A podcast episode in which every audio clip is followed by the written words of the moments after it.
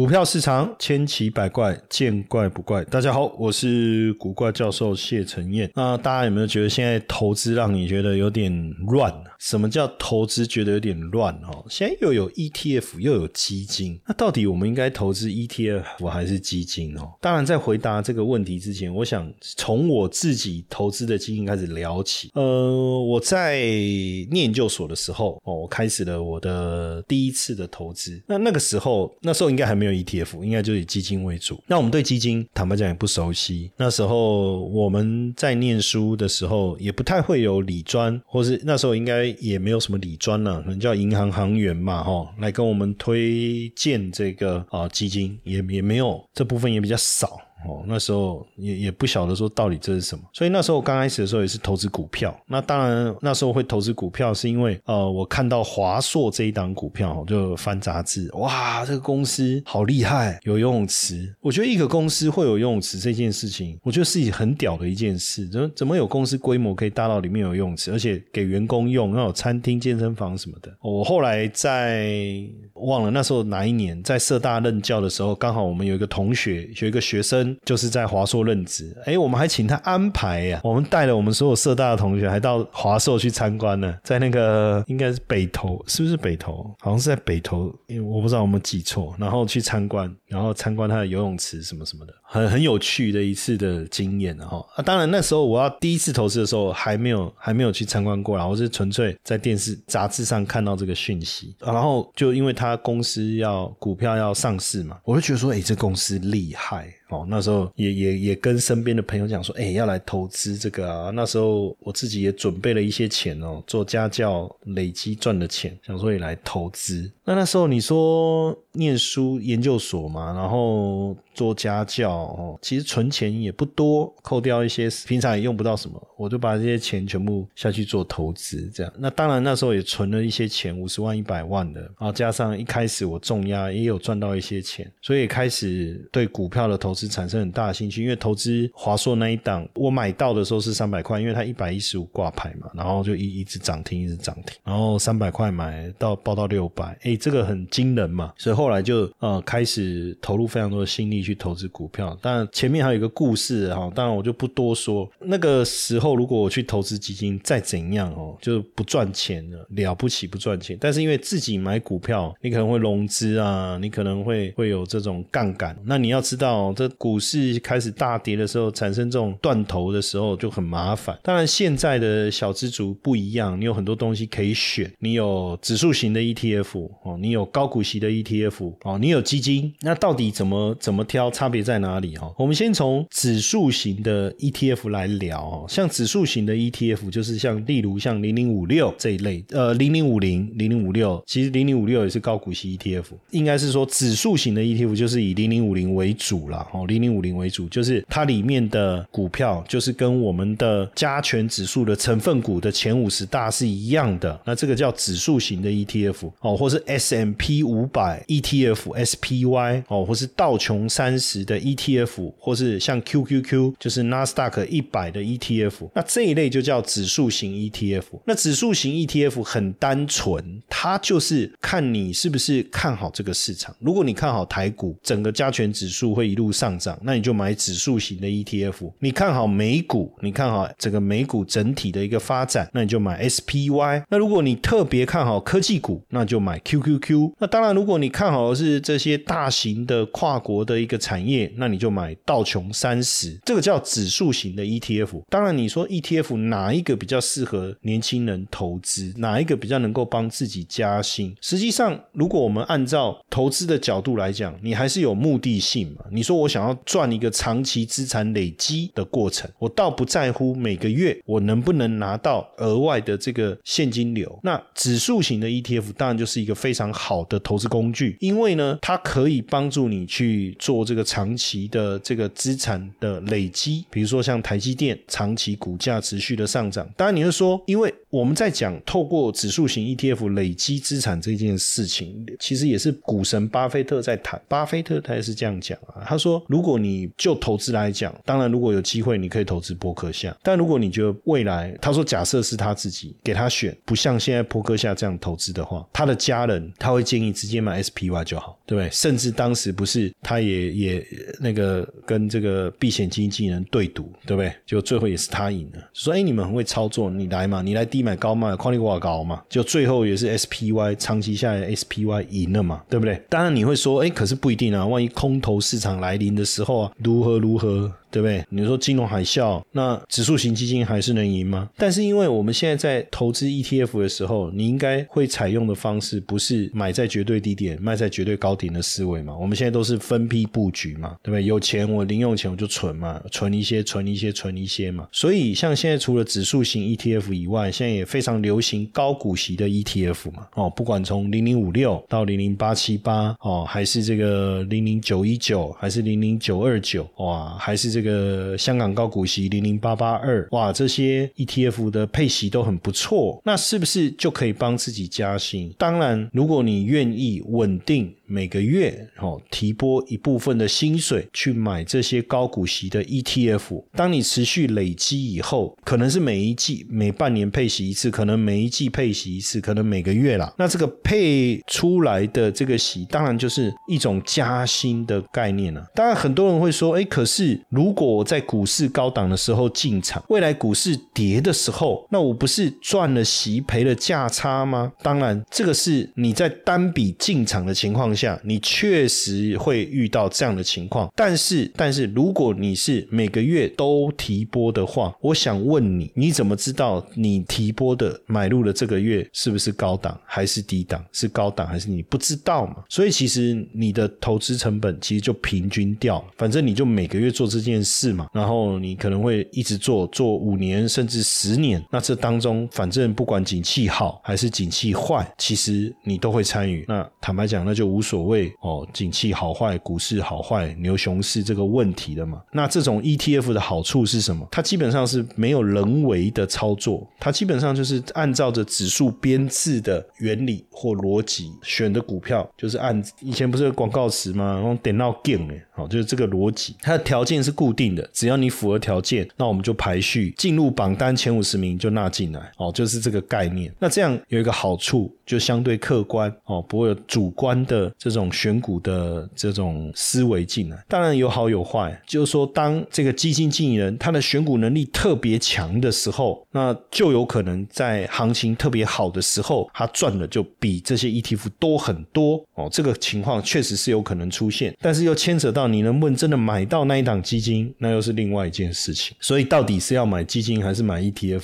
哎，坦白讲，我自己的话，我也是以 ETF 为主了。早期买股票嘛，对不对？当然，你想要积极、比较有乐趣，甚至你带一些杠杆的操作，当然买个股会比较好一点。但是你假设你说大部分的资产，我一直强调啊，资产配置嘛，那你大部分的资产你是要稳定累积的赚现金流的基金或 ETF 的话，坦白说哦，我坦白凭良心讲，我我个人可能还是会选择这个 ETF 好一点，毕竟它的选股逻辑哦。还有它的可能换股的理由、时间点，这些都有公开而且标准化的一个汰换的一个机制，我们也可以去追踪哦，就不会出现一种现象，就是基金呢，就我们要募参与这个基金募集的时候，他告诉你他怎么选股啊，叭叭叭叭，如何如何如何，哎，结果最后这个基金跌得很惨的时候，你问他说，哎，奇怪，你为什么会选这些股票？然后他给你的答案真的是听了会疯掉了。六周高效学习美股策略课程，免费直播时听。我们现在限额一百位，五十分钟的课程，告诉你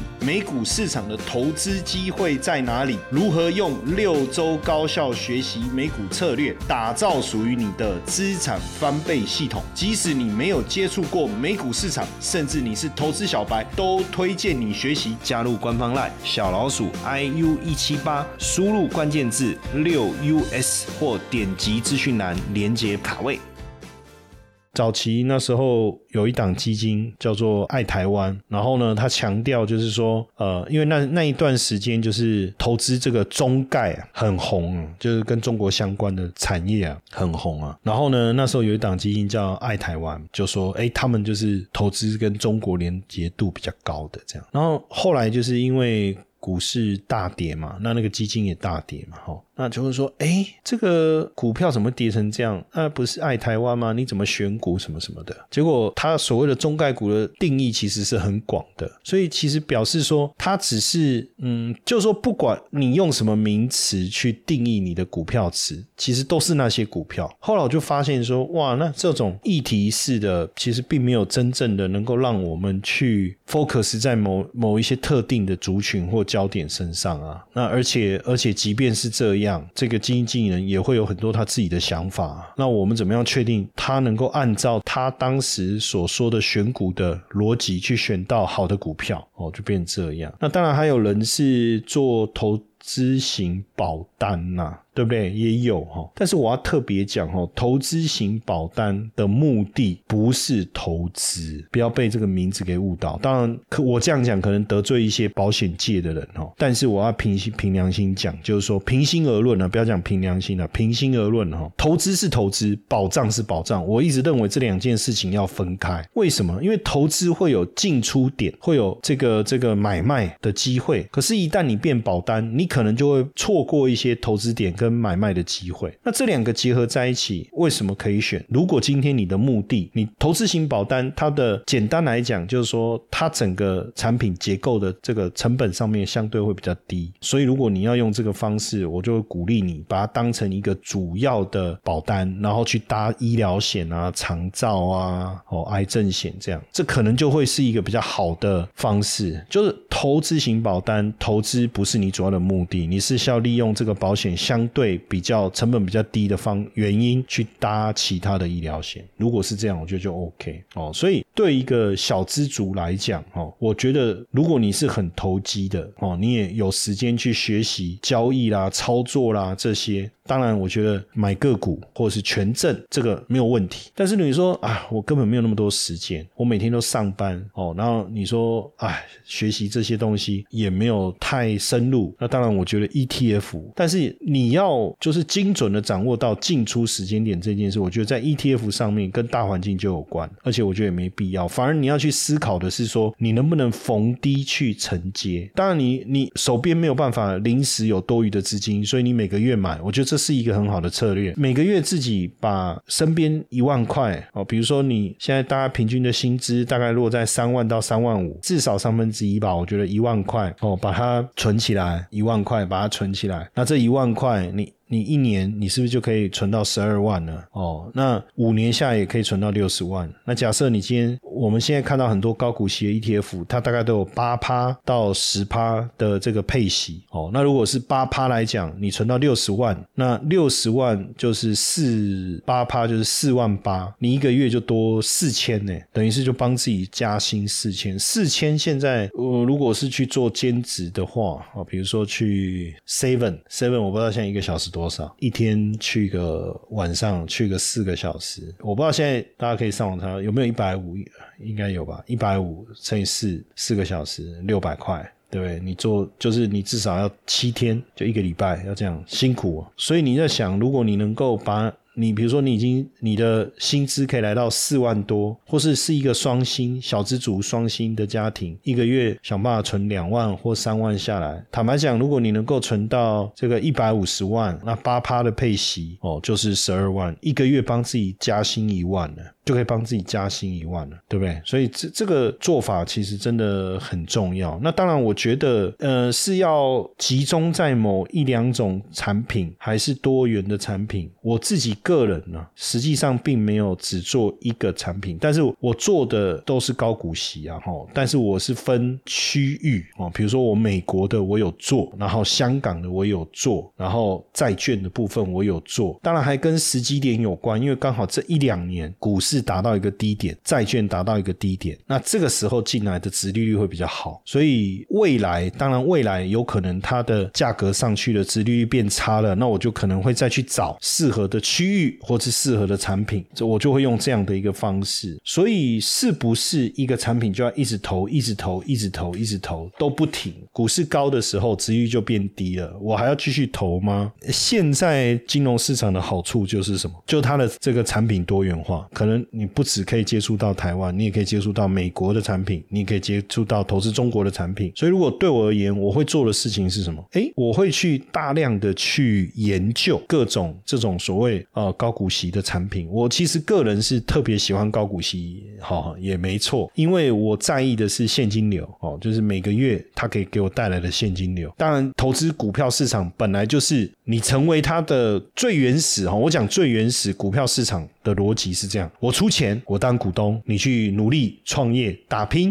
你赚钱，你分我股利嘛。这个是最原始股票市场设计的目的嘛。那当然，后来有了有有了这个集中市场啊，这个证券市场可以交易可以流通以后，但又牵扯到买卖，牵扯到买卖就有获利，要不要获利？一百块，我当时投资它的时候是一百块，现在一百五，那我干嘛还要留着？我就卖掉，我就赚了价差了。当然，这种啊，我不想要，我把它卖掉哦，赔钱哦，这种流动性的现象。开始产生，可是就。股票市场原始的精神，应该确实是所谓高股息的思维嘛，就是我投资你，你赚钱，你分我利息嘛，哦，分我股利啦，股票股利、现金股利这样的一个做法。那所以，如果说有这样的 ETF，他帮我挑选呃三十家、五十家好公司，然后呢，他们稳定的会配发股利给回馈给他们的股东，哎，那我我持有的标的变多以后，我面对单一公司无法配出股利的这种现象的风险，是不是也大幅度降低了？而且 ETF 的好处是，我的设定的条件，比如说哦，就是呃，我有设定产业哦，还有配息，还有这个值利率的排行榜等等。那所以只要这家公司它的配息不符合条件，它是不是就会掉到榜单外？他们就自动帮我换掉了嘛？所以我其实只要持有 ETF，它就能够帮助我持续就是投资符合这样条件的标的嘛？那我觉得这是就是一个最简单的一个方法嘛？哦。所以现在市场上当然基金跟 ETF 大家都在抢钱。哦，这个 ETF 哇募集的都非常的好，那基金公司也很心也也也觉得哇这样不对，以前这种投资理财就是他们的天下，那从 ETF 出来以后，大家都抢着要募 ETF，呃 ETF 随便一档哦都募到两千亿、几百亿、几千亿。哦，相较于过去基金，哎你要募到这个一百亿是多么吓人的，没想到 ETF 随随便便哦就可以募到这种金额，那当然。大家也都跑来